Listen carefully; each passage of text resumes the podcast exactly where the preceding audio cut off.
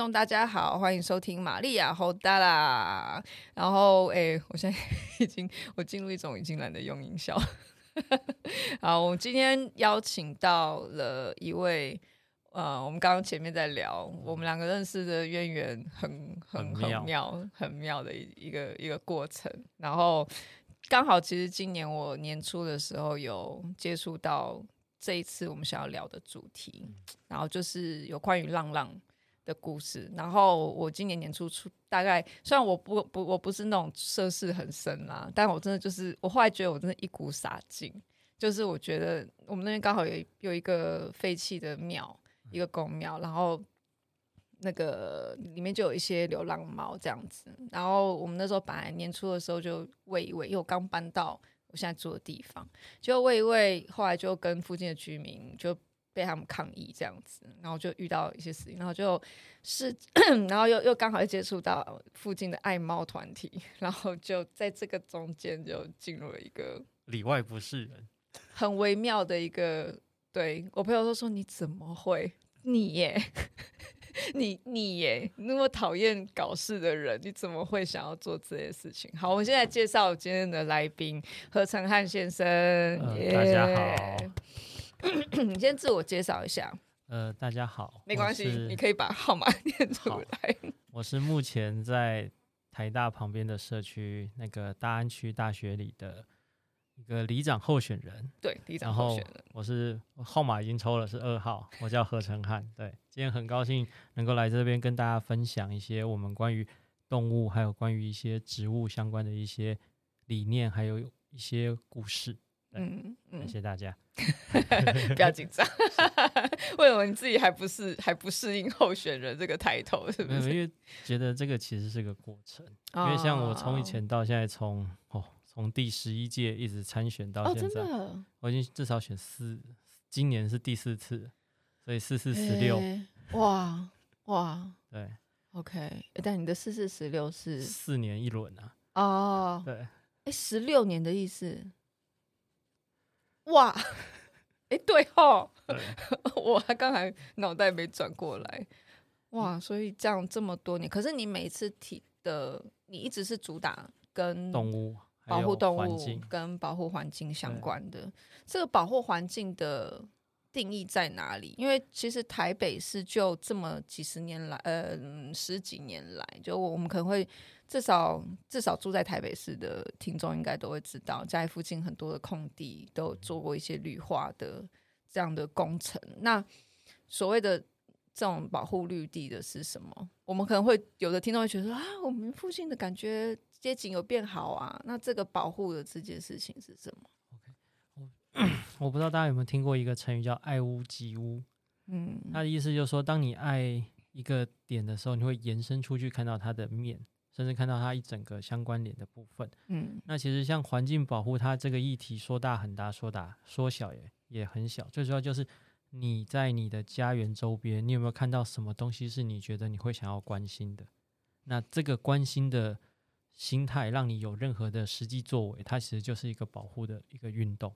嗯，那像为什么我们会说环境保护这个东西，其实在我们台湾推行了那么久，但是你常常还是会看到很多地方，比方说会有那个最常见的就是说很很多的河川会有各种的颜色啊啊啊啊，对，然后、哦、这也是在你们的范畴里面。对，这然后还有比方说你看到有些树木明明它长得很好，但是它会断头。啊或是就是明明你昨天睡觉前这棵树还是翠绿盎然，今天就看到变成一个笔筒，或者一个 等一下有变，有就直接被切光光的那种状态。其实这种很多的一些反差，都会让我们觉得这些事情是不是只能这个选项啊？然后因为有这个质疑，然后开始想要去做什么东西，它其实就是一个保护运动啊。OK OK，然后这也。嗯，就除了呃，我我我是没有 感受到我家附近有什么水源了，嗯、但是树跟动物应该是最直接，是我们生活里面比较容易遇到跟环境，所谓环境有关的嘛。对，应该是说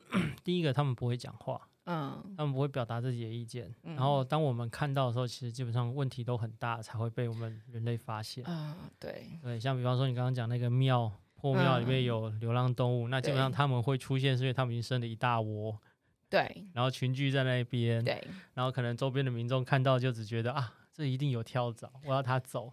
对，但是他不会去讨论说为什么会出现在这边。我跟你讲，那时候我发了，我先抱怨，让我抱怨一下，就是我那时候就是因为我先去喂嘛，然后因为我喂的时间稍微早一点，可能就是八点前，七点七点半到八点见，所以那个时候有，有常被一些住户给堵到。对，那因为它刚好是在一个转弯处，嗯、然后那个那个转弯刚好就是那个。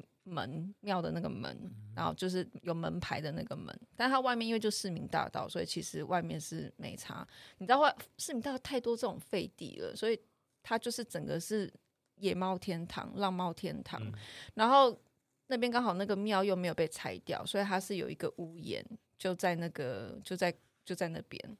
你有机会的话，结果可以远在外面，你就可以看看得到了。然后那个时候我就是七八只，然后那时候我就想说，家里我家猫被养的有点圈养的有点爽，所以他们就可能会有时候有些罐头爱吃不吃。嗯、然后刚好也有朋友拿一堆，他们也是嗤之以鼻，我就可恶，你们不惜福，我就拿去想说喂给浪浪也好，因为那边的浪浪我知道那边旁边有一些那个算是做。资源回收的资源回收户、嗯、哦，后来我才知道这事情其实它是整个是连贯的。嗯、总之，因为我们常在那边看到有人丢便当盒，嗯、他们就觉得那样就是在喂猫。嗯、其实看得出来啦，因为不然其实很难有人就是直接丢一个便当盒，又在人家的住户的门前。嗯、然后后来这件事情我在喂的时候，旁边的住户就冲出来就说：“你们要喂？”还好我没有遇到真的很凶很坏的人，他们就是意思就是说。我知道你们很有爱心，那、啊、你为什么呃不把它带回去养啊？我说我自己家里面已经有养猫了，然后他就说，可你知道这个猫咪这样带来很多脏乱。我说那你可以用你的有某些方式去让它远离你的住户的区域。因为有的阿婆，他们就说什么他们会跑进栏杆啊，在阳台啊什么，然后就有跳蚤。然后我说，那你可以喷一些猫咪不喜欢的味道，GP 剂，对，GP 剂，我就直接跟他们讲，就把橘子就是晒干，或是丁香啊、橘子、柚子皮这些。对，就是这是很物理性的的。我觉得以以动物习性来讲，你了解它，你就知道它们最讨厌什么东西。你在你的。你的阳台你就喷这个东西，然后他们又抱怨啊，哦，他来我的盆栽大便，然后我说那你就在你的盆栽旁边喷一些这个味道，啊、哈哈然后那个北北还看我一副哈，就这样哦，不然你要怎样？对，哦啊，不然你要怎么样？他们说你要把它带走，他们的用意都是，我后来沟通到最后，住户都是希望他们消失，对然后我觉得。重点消失不是这么容易。然后好，在为了期间呢，很妙，就是我就遇到了那附近的浪猫爱猫爱猫妈妈，然后有些是阿婆，有些阿姨，有些甚至是年轻人。然后年轻人就也是真的都会来帮忙弄。然后他们后来有有一个小姐跟我接触到，她其实她一个人，也是她一个人跟她先生，每天晚上就在我们那一区到处喂这些浪猫，而且她把所有的猫都带去结扎了。他那一边在那边庙里面 大概聚集了七八只，全部他我说你怎么办到的？因为你要每次可以抓到不一样的，有爱啊！对，我好佩，我真的真心佩服。总之呢，他他把每一只都带去结扎，那其实你就知道这个事情就是只要定期喂，然后你只是我们能做的就只是顾他们吃饭，嗯，对我们也不是真的能够顾到他多怎么样，但至少他吃饱，他不会去爬垃圾。然后你你也没有，如果把垃圾丢在外面，其实他们也没有必要去抓那些抓破垃圾袋或干嘛。对啊，对。然后可是居民就不爽啊，还有北北说他在我门口大便，我说在你门口大便绝对不是猫，是人，是人，是狗。我说我养猫，猫不会就在柏油路上大便好吗？它简称是猫。没有，因为很多时候其实像我们十几年。这种他其实最大的状况，嗯、第一时间他根本不是跟你在沟通，他是在抱怨，对对，他是要把他所有的苦恼、所有他的困扰，就是十倍、二十倍，然后跟你讲清楚，没错。然后他根本不听你任何任何个时间点给他任何意见，因为对他而言那不是重要，重要是我要抱怨。对，然后然后那个小姐就是爱猫的那个太太，她也是跟我讲，她说你不需要跟他们沟通，她说我做这事情做很久了。这些人都只是觉得要别人解决问题，但他你不管告诉他们现在有那个结扎、NTR 或者是其他这种所有其他方式，物理的或什么，他们没有想要去执行。是明明就是像我们刚刚讲的这种 G GP 啊，这种水这样喷一喷，你可以让他们远离你。这种问题他完全不想，他只是觉得透过别人的手，或甚至就叫什么抓捕大队来，然后透过别人的手去处理这些他们不想要 deal 的事情。所以我就那时候听完，我就我一开始认为他很消极，但我自己出来我就很消，我也变得很消极。我看你都去死啊，很好啊，应该是这样 讲。其实我们那时候在一直在归咎这些东西，我发现其实有一个原则，就是嗯，任何的保护的法律，无论是动物保护法或树木相关的保护，嗯，它其实出发点都是在于我们人类有所谓的文明法，对，就是在可能长辈他们的那个时代里面。可能顾自己都很困难，所以他们不会想要去管别的生命，哦、能够管到的是少数。但是像我们这些丰衣足食、吃饱睡、睡饱喝，嗯、下一代还有下下一代，嗯、我们会因为我们的那个立基点不一样，哦、所以我们看事情的角度还有看事情的观点就会不一样。所以文明法算是蛮以人的角度为出发咯。对，它其实就是一个讲讲白一点，就是今天假设这个事情。我们这些人不见了，嗯，但是同样的，当你物质丰富到一定程度之后，它就会衍生出来，不论是艺术，嗯，不论是这些保护的行为，它其实都是人为了追求自己价值的一个延展，所以去产生的东西，嗯。那像很多时候，我都会跟我们的一些朋友讲说，其实保护动物它最终的核心，或者保护环境最终核心，其实保护我们自己。哦，因为我们生活在这个，就以以您那个例子。你到了一个新的地方，嗯，你觉得这个地方是你的家，嗯，所以你会因为你家在这边，所以开始关心周边的状态，对，然后你会因为你是这个地方的一份子，甚至你觉得这个是你的家，你是主人，嗯，你不会允许你周边有一些在你顾及得到的状态下，有一些可能伤害其他的生命，或是有一些不不好的对待发生，嗯，所以会因为这个关系开始去驱动你想要去。关心周边，嗯，你不见得是真的是因为爱这只猫，或是喜欢这棵树，嗯，而是你纯粹无法忍受别人挑战你的底线。哦，这其实，在西方社会里面是一种人格的完整性的一个论述。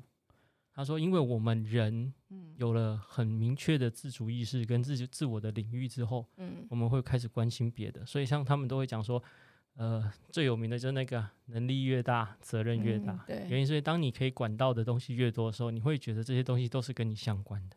嗯，对啊。回过头来，我们的整个社会跟我们整个国家的一个漫长历史里面，我们有其实有一段很长的破碎的过渡期。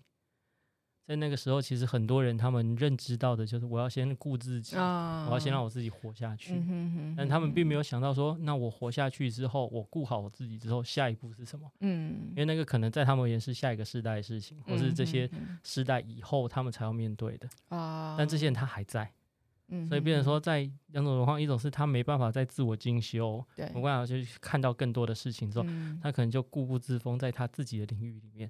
嗯，那他的领域就是觉得这个动物给我造成困扰，把它弄不见；啊、这棵树给我造成困扰，把它砍掉。嗯，所以变成说，在这个状态下面，我们这个时代就是变成一个最尴尬的情况，就是我们有机会，因为他们当年的努力，所以我们看到更好的世界的样子。嗯，嗯，但是我们要怎么让这个世界真的降临到我们的家园里面？嗯，又会是一个很漫长的过程。原因是因为那些坚持的人。两边都存在，嗯，啊，这个坚持遇到坚持就就互相碰撞，嗯，对，所以没有，其实没有什么好说有慢慢沟通或是可以解，有，除非你对他的小孩，对他的下下一代，啊、对，所以像我们自己在做很多环境教育，嗯、我们现在都规划，就是说，我们都是把一些很严肃的议题，嗯设计成很好玩的一些小小的教案，嗯、然后去找幼儿园或去。找学校、嗯、国小，嗯，然后。把孩子带出来，因为其实很多成年人，他现在你跟他讲早教重不重要，他会跟你讲重要；你跟他讲说空气污染重不重要，他会讲很重要。啊，你叫他出来帮忙，他说没空，因为他要上班。啊、对。但是小孩子有兴趣，所以我们就想办法把小孩子带出来之后呢，让他看见这些东西，让他帮我们把问题带回去问家长。嗯，然后家长在回复他这些问题的时候，这个过程，第一个是他们亲子时间，第二个可以帮我们把这些问题传递给这些家长。嗯哼，然后用这个机会去把这些事情让他们看到，就变成说回应的时候就不再是一个人一个公民，而是一个家庭的方式去讲。嗯哼哼，这才会有差别。OK，但在这个过程里面呢，你就会遇到很多的挑战。非常多，对，非常多。所以通常这种时候，我们像我们以前都还会跟他沟通。这种时候，我们就跟他讲，叫你家年轻人出来，我带着他一起做。对，可能可能这真的好哈。对，我那个遇到就是也有年轻一点的啦，嗯、其实因为那一部分的住户，然后呃，直到后来最后这事情大概怎么收尾，我很快讲一下，就是。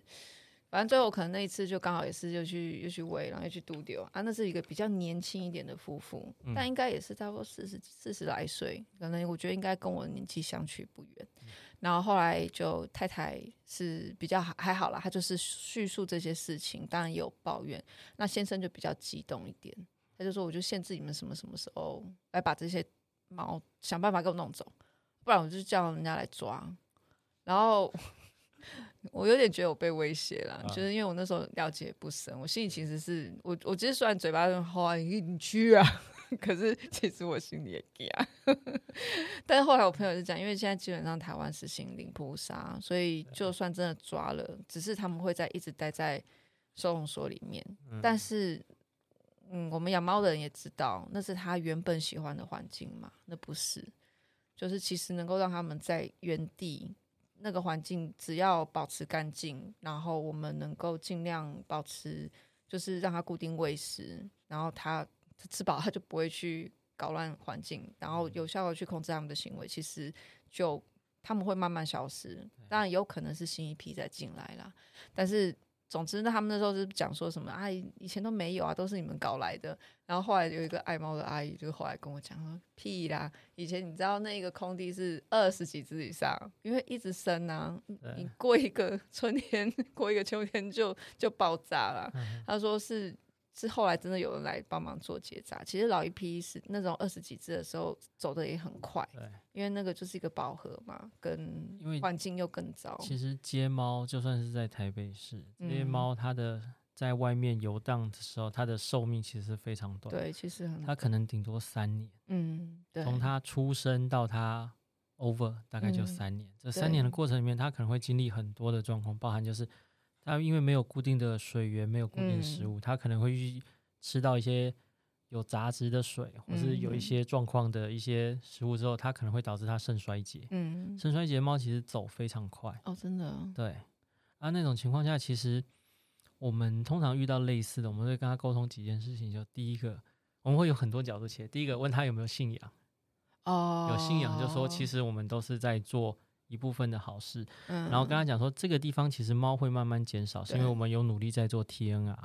嗯，TNR 是说把猫猫诶把猫抓了之后，把那个结扎了之后再放回去，嗯、放回去之后，其实我们还会追踪，对，有什么状况，其实我们会接走。对，那重点是因为这个过程里面，我们其实是有很多人在关注，像我们、嗯、像我在社区里面，我都会讲说，其实我们要感谢这些喂猫的人，对，因为在。任何时候，除了除了有养狗就知道，除了你家的狗狗不想出门，不然你一定要陪着它出门。对，然后喂猫的人也一样。其实，在一个场域里面，什么时间点，嗯，这个人，因为第一个，他们一定不想要遇到很多人，所以他们一定在三更半夜才会出现，或者清晨的时候才出现。嗯，那这个人，因为他常年在喂猫，所以他很清楚这个时间点到底哪些人他会遇到，哪些人他不应该遇到。嗯，所以，变成说，他们其实是我们社区里面在守望相助的第一线。没错。你其实如果说是为了你家庭的安全，你不想要招小偷，嗯，那你该做的不是骂这些人，对，而是感谢他们，对，然后请他们帮忙。就是当你看到不认识的陌生人出现的时候，打电话报警，或者通知社区的守望相助队，嗯，大家出来处理，嗯，这。个其实才是最好的一个模式。啊。很多人他其实只看到前面说这些猫这些喂的这个可能给他带成困扰，嗯，但他没想到后面其实。你今天遇到人家偷窃，你今天遇到他有什么状况的时候，真正能帮忙，可能当下就是他。嗯，因为在我们社区里面，其实就真的遇过啊，就是想要行窃的人，嗯、七早八早遇到七早八 早，对，就是清晨三四点出门，啊、快天亮的时候遇到喂猫的，嗯，然后四目相对，那个人走掉，然后半夜的时候再出来，想要就是再亲切，又遇到喂猫的，所以变成说，因为遇到两次之后，这个就有警觉，说这个人我不应该遇到他，为什么他会出现在这边？他就跟我们讲，啊，我们就去找。嗯然后找时候叫警察，然后追着他跑之类的。哦，然后就抓到。对，就就从他的背包里面掏出一些，就是他想要犯案的工具，像什么破坏钱啊，还有这些。嗯、那个其实有这个经验，所以我们就很明确的跟我们社区的居民讲说，如果你觉得你家园的安全很重要，那这些人其实你应该要感谢他。嗯、对。啊，甚至有一些还会有一派讲说，很多的古迹或是老房子里面都会有这些喂猫的人，通常在里面，他可能会破坏环境。其实错了，像我们在像我常年在做古迹的保存或是一些运动，嗯，很多时候人家要纵火或是要破坏它的时候，会因为这些人就在现场，所以去停手，嗯，反倒是这些很多的爱爸爱妈帮我们全台湾很多地方就是公权力没有办法到的地方，那些古迹那些老房子是他们存在，所以阻止了一次次被纵火，一次次被破坏，哦。我一直都想到那个他那个把猫都带去结扎的那个小姐，嗯、我非常佩服她，我非常佩服她，因为我我做不到，就是我我我当然可能半夜出来，可能就算我半夜出来去喂 OK，、嗯、可是他不只喂那个点呢、欸，他是那一带市民大道都会跑，对，对，然后他跟附近那边的爱猫妈妈们都会有有联系，对。然后，当然，我觉得老一辈的爱猫妈妈可能就只是负责喂，但我们到比较年轻这一辈，我们负责做 NTR，我们负责 TNR 啊 TNR，对不起，NTR 是另外一种。哦、oh,，sorry，TNR，谢谢你纠正我。就至少他们，嗯、我们觉得现在我们这一代的，就是有我们的资讯在更新，我们的手法也在更新，所以包括他，我我觉得很妙，因为我。我我等于就是傻傻的去跟那些人解释，我发现当我跟他讲说这些猫已经做过结扎了，当地的居民会一副那种你怎么知道？我就是知道。他的他们的嘴脸就是你哪里怎样？哎，你看耳朵。对，我就说你看耳朵，你看耳朵，耳朵有切，然后他们才一副那种哈，然后我就想说这个东西，我我我不知道，我就算没有开始去喂浪浪之前，我都知道猫咪有尖耳是。已经做过结扎的了，对。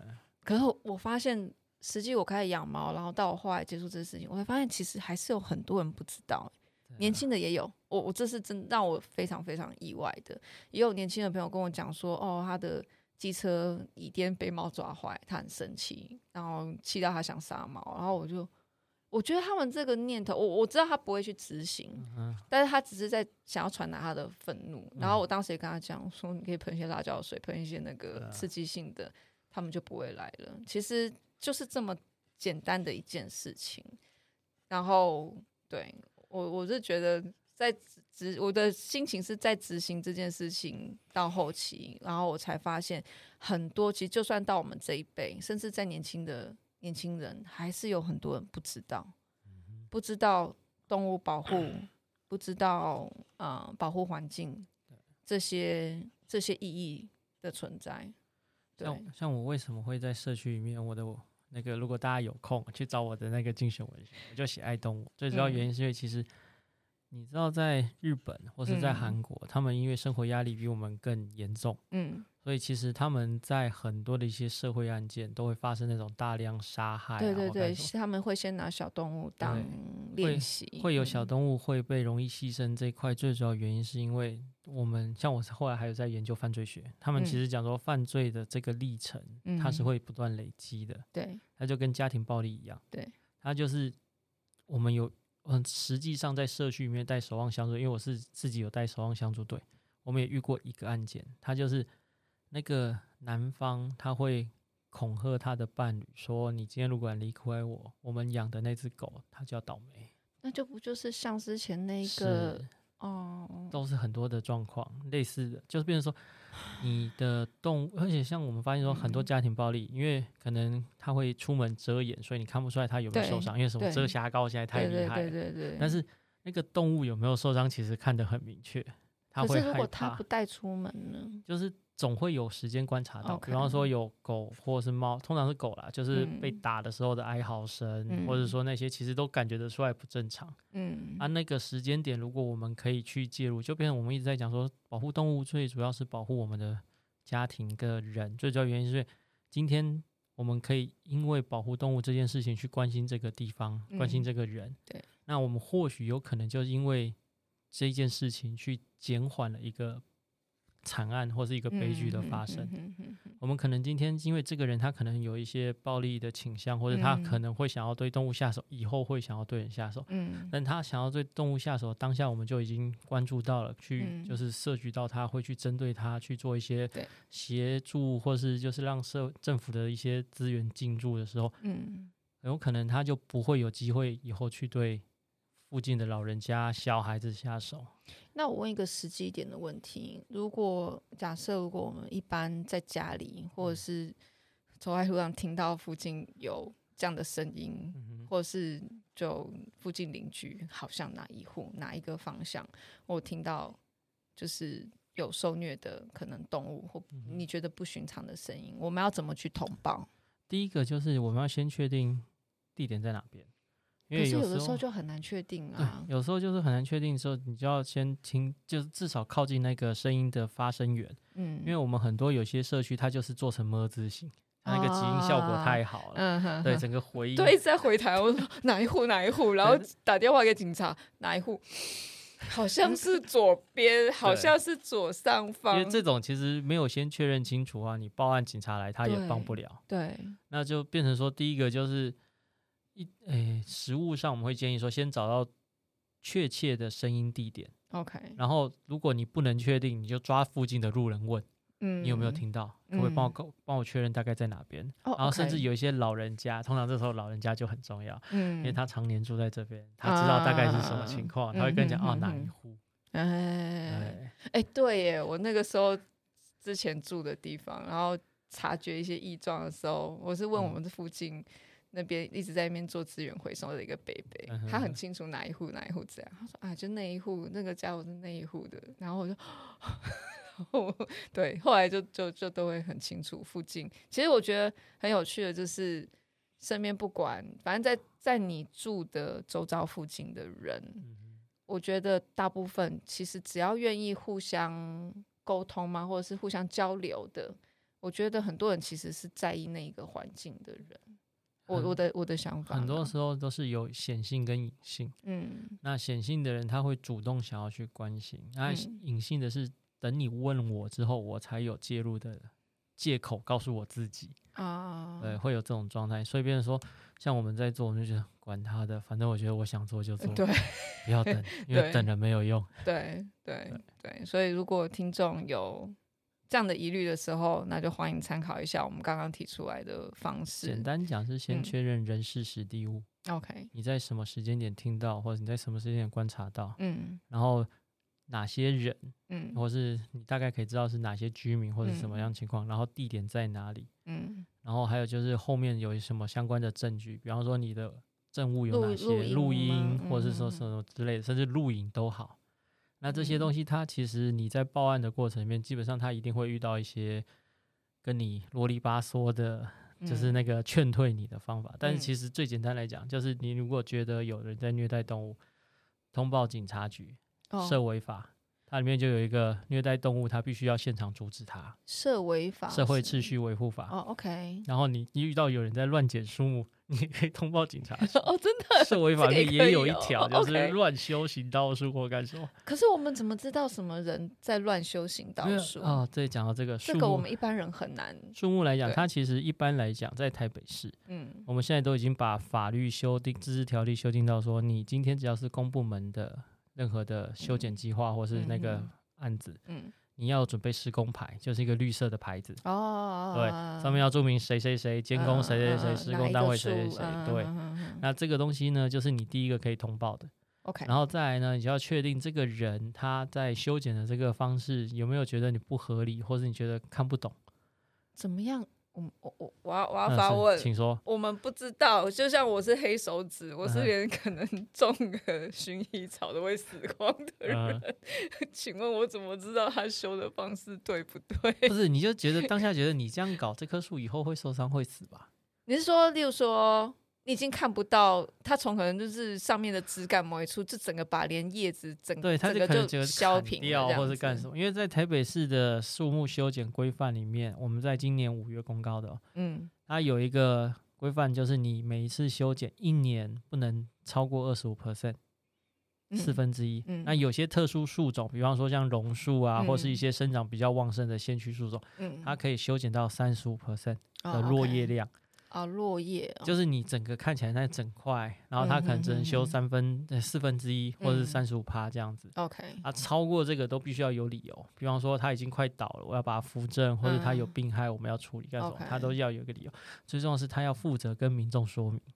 所以如果你去问这个人，一定相对的他要跟你解释，对他绝对不可以跟你讲啊，你不懂走开，因为以前、哦、以前常常会遇到这种，就是你不懂走开，嗯，啊，现在不准。就是你不懂，我要是跟你说明白。OK，这是台北市的规范。嗯，对。我对树木的印象是，我以前老家，以我因为我们老家在差不多的地方，嗯、你应该有印象，在那个泰顺街到中段的时候，有一棵凤凰树。嗯，那棵凤凰树在大安森林公园刚盖起来之后没有多久就被干掉了。对啊，那就被移到。嗯大安森林公园里面去，哦、但是它移过去了，因为它以前长得很漂亮。我记得我们小小小时候经过那边，只要到了季节，你就是凤凰花开，嗯、你就是满满的回忆，那就是泰顺街很多居民的回忆。然后就直到有一天，我妈来跟我讲，她说我们赶快去看，因为要他他们知道要被要被砍，知道要被移去、嗯、移去大安森林公园，然后所以大家就是很满心。就是算是去看他最后一一面，知道之后会移去了，但是因为你也不知道他移到哪里或怎么样嘛，然后啊，没有去追问吗？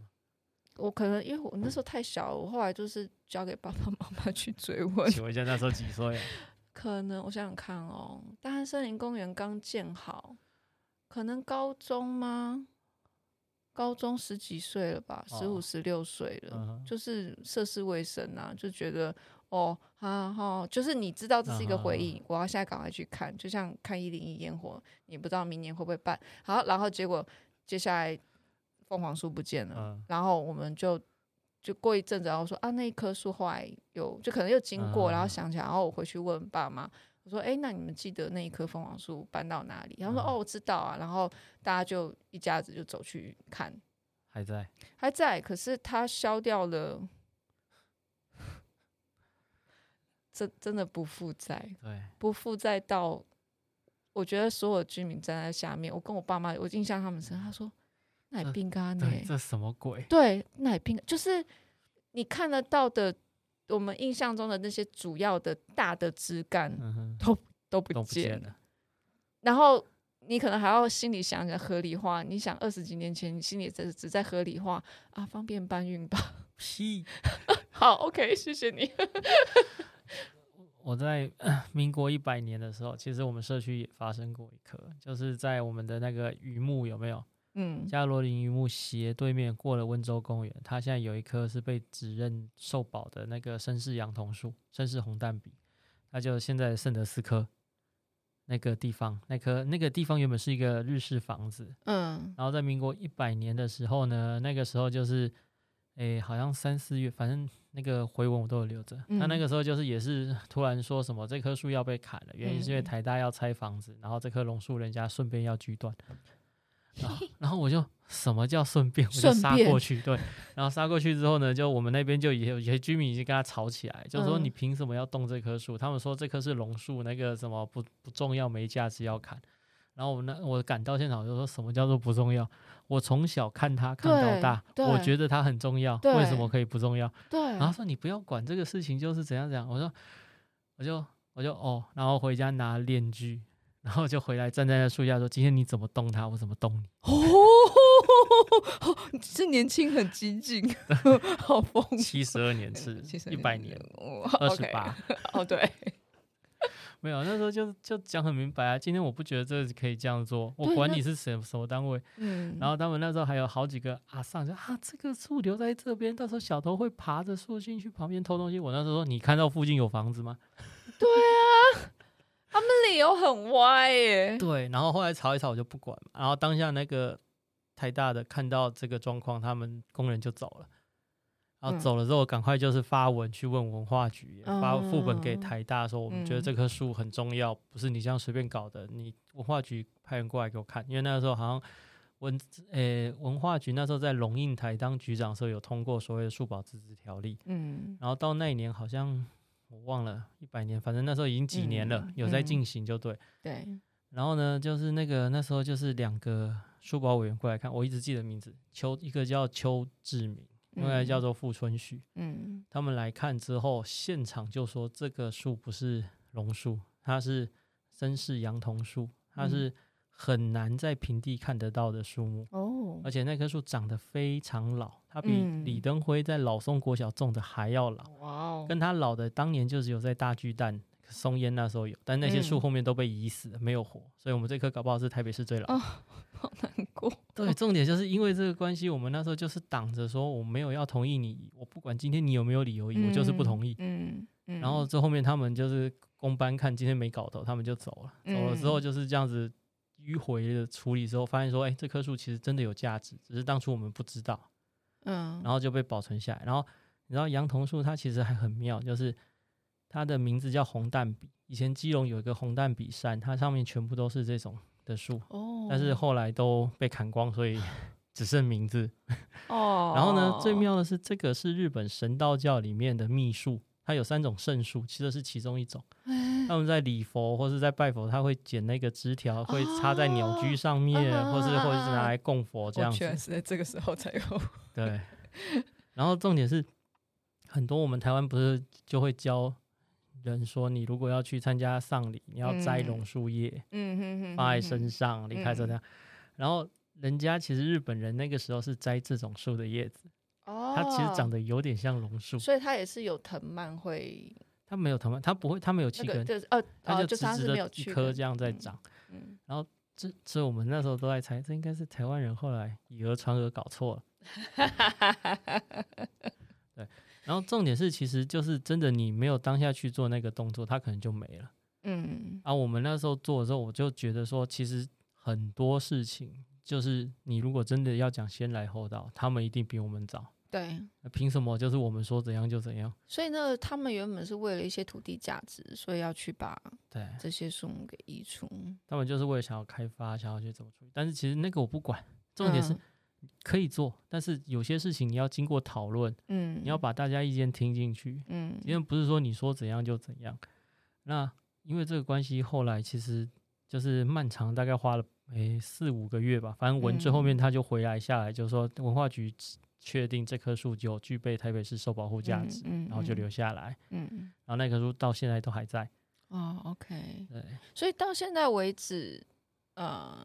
我这样问好了，公部门他们在处理树木之前，他们会先调查吗？到已经已经你讲的已经是一百年的事情，嗯、现在他们会开始先调查了吗？还是都还是得要等到 居民今天听到消息说啊要被砍，然后大家冲去啊又要再抗争一次？其实会遇到一个很好玩的状况，就是公部门他们有时候是听，就是主管机关。比方说局处他们怎么做，那另外一部分听议会怎么决定，嗯、因为他们很多一些规范干什么修订是这样子。嗯，那现在就我知道公部门，像比方说以文化局来讲，他会针对台北市所有的社保护树木，每年会做一个普查，嗯，就是确认它的生长状况，一年会两次，然后还有就是要换牌子或干什么会去挂，因为有些牌子会不见，嗯、被人家拿走。为什么 那个铁牌这样子很有纪念价值？Anyway，好，OK。然后问题是，你说新的树木要怎么出现？他们当初被设定的机制就是说，第一个民众通报，嗯，因为很当年会有出现所谓的树木保护法，这些都是因为民众抗争才出来的，嗯。然后呢，第二个是这很多的单位，他要准备进行都市更新，他要调查他基地的时候，他周边有树木，他就要提出这个相关的资料送检查。嗯，但是因为以前本人常年参加各种的社会运动，从宝藏岩 还是到华光，嗯、到什么那个士林王家，其实我才、嗯、就是很多的社会运动让我知道一件事情，就很多时候最大的抗争原因都是在于计划书没有完整。哦，那，计划书为什么没有完整呢？通常两种状况，一种是审查的人没来现场看，嗯，现场状况跟计划书不一样，嗯，两边都不起来。OK，好，啊，另外一种状况就是他们计划书在施作的过程里面遇到一些变数，但是他们就把这些忽略过去，但是那些刚好是民众最注意的。OK，比方说。这样很一听就是这个觉得很不 OK 耶，是因为其实像我们通常会讲一个最重要就是像最近在处理的那个杭州南路那边有一棵白玉兰，嗯，他们那边民众为什么会跳起来，而且反应非常大，原因是因为他觉得今天这个房子林务局或是什么鬼单位不管，中央单位的房子放在这边久了，嗯，破损了，今天交给台北市政府，台北市政府用老房子的计划来修，嗯，这他们都没问题，对，但是他们有问题的是。你们单位新进来到这个地方之后，第一件事情不是先关心民众跟这边的互动连接是什么，嗯嗯、而是跟我讲说你要把房子修好的同时把树全砍光。靠北。对，民众会觉得你现在是在怎样？我我其实意外觉得，其实很多人是关心树木的。你你不会，我我相信，如果今天你每一天上班上学，你带着小孩常去的一个地方。我我相信，只要你不管你有没有划手机，我我还是相信你一定感受得到他们存在。只要他有一天不见，你一定心中有一块被挖掉。对，因为就像你那棵凤凰木一样，对其实很多时候会有种状况，就是你可能小时候你的阿公或是你的长辈牵着你走过那个地方的时候，就跟你讲这棵树的故事，所以你记得它。对，但是当它不见的时候，那个失落感会很重。但重点是它怎么不见的？很很多时候，以前的大人都说啊，这个是没办法。对对，他们在那个时候对政府的作为是，他们就是被迫的要接受。对，但是我们是站在他们的肩膀上再往上的一个时代，所以我们会觉得没有什么东西叫做没办法。哎，对耶，没办法，你就给我想办法。我觉得其实我在年初的时候，我感受到的就是怎么会没办法？你们怎么会觉得？交给别人就会没事。二十一世纪了，对，然后小叮当都要出来了。你跟我讲这个，对，有有网络，有 Google，有对，而且跟我出来在沟通的年轻人，我都觉得他可能看起来二十几岁，嗯、我可能年纪都已经快他再再再多一辈，对，大一轮了。你们都有手机，为什么会这样的资讯？我在跟你讲动物跟。跟你要怎么去跟他物理性的对应，他居然就是一副那种是，对我我我，对我我非常的意外。当然，我相信我那一次讲过之后，我希望或多或少他们年轻一辈的会自己去寻，或或者是他们才了解，或者是他们理至少理解哦，因为之前那边的动物那些爱妈是没有跟他们接触的，也有可能觉得他们讲不定，但是。那一次我发现我讲说他们都结扎了，他们都超惊讶，他们是每一个人都，所以他有点不相信啊。他说怎么可能啊？你怎么知道？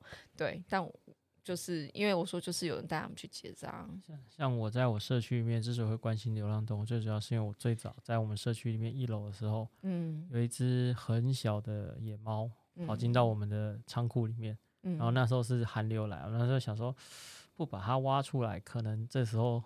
会很臭，以后会很臭，因为死在里面会很臭。啊，对。然后把好不容易把那个仓库快拆了，把它逮出来之后，那时候就是看着他，想说我到底是要把你送收容所，还是我要自己养起来？嗯。然后因为后来决定要自己养起来，就开始收集很多的资料。嗯。因为我们觉得，我会觉得说，我今天要怎样，我必须要对他负责。对。然后呢，就开始，因为我们旁边台大嘛，偷偷跑去旁听台大的那个课。你知道那个时候超超鸟，台大兽医系它就有分经济动物跟非经济动物。然后我就跑，所以猫狗算非经济动，动物，因为他们经济动物是鸡鸭羊那些可以宰杀可以吃的，对。然后那个我在那边旁听课，越听越奇怪，说你们首学那个台台湾首席学校教是这种，然后就就是好，就是出来就是收集资料。然后因为养了那只猫之后，我才发现说，其实我们社区那个时候非常多的流浪猫，因为没有结扎，所以在社区穿来穿去，很容易被车子压扁。嗯，然后你早上出门就看到一滩血肉在那边。嗯，然后或是晚上叫很吵。嗯，对。我们就觉得奇怪，这个东西没有办法解决吗？嗯，然后那时候就是。我们社区有一个店家叫 Bungles，他后来已经搬走很久，但是他那个时候他们的那个老板娘叫 Debbie，他是国外回来，她也觉得这个事情她应该有机会可以要来帮忙。你知道我们其实之前还因为一些小误会，哦，我爸 每次停车一一 A 到人家的车，然后就跑掉，所以他那时候对我们根本就是两边是有点形同水火。哎，你爸。又会用各种方法牵线，对，然后然后结果就就原本就是不就互相看不太爽对方，但是因为做流浪猫的这个议题，我们那时候刚好，嗯，就是他也是看到这个问题，他找了那个流浪动物花园跟认养地图来，嗯，然后认养地图那时候也跟我们约，因为我们刚好没有约。哎，我确认一下哦，他们那时候是不是你讲的这个地方，他是不是之前在师大开餐厅？应该没有，他一直都在我们社区。哦，OK，好，那应该是我记错。嗯，然后反正就很妙，就是我们两边人嘛，就是到现场就互相先认一下啊，没想到哦，世仇。对，后来就听，哎，你也是来讲猫，我也来讲猫。哦，好吧，好吧。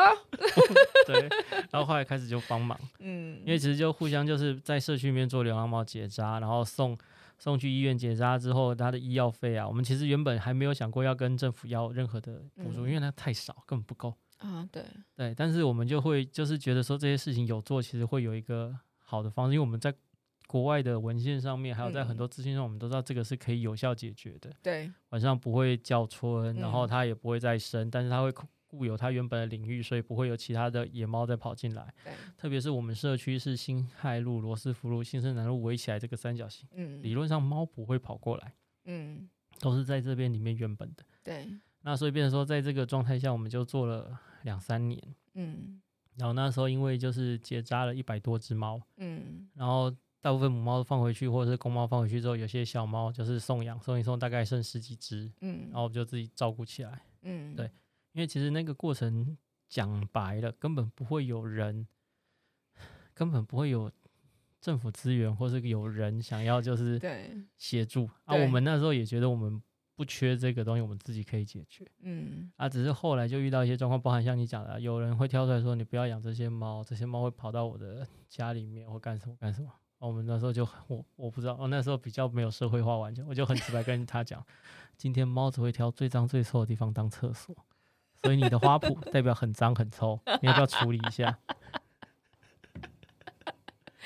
然后然后他说你，我说不要我，那个台大那个。就是兽医系，他都有开课，你可以去旁听。哇，那边应该都是 都是老人家，可能他们就觉得对。然后真的我还遇过一个最好笑，他打电话来 complain 说，他们家的长辈有糖尿病，然后他们发现有很多流浪猫会喜欢跑去舔他们家长辈的那个长靴，所以他担心那个伤口会不会因为他们舔了会得狂犬病。哈。thank you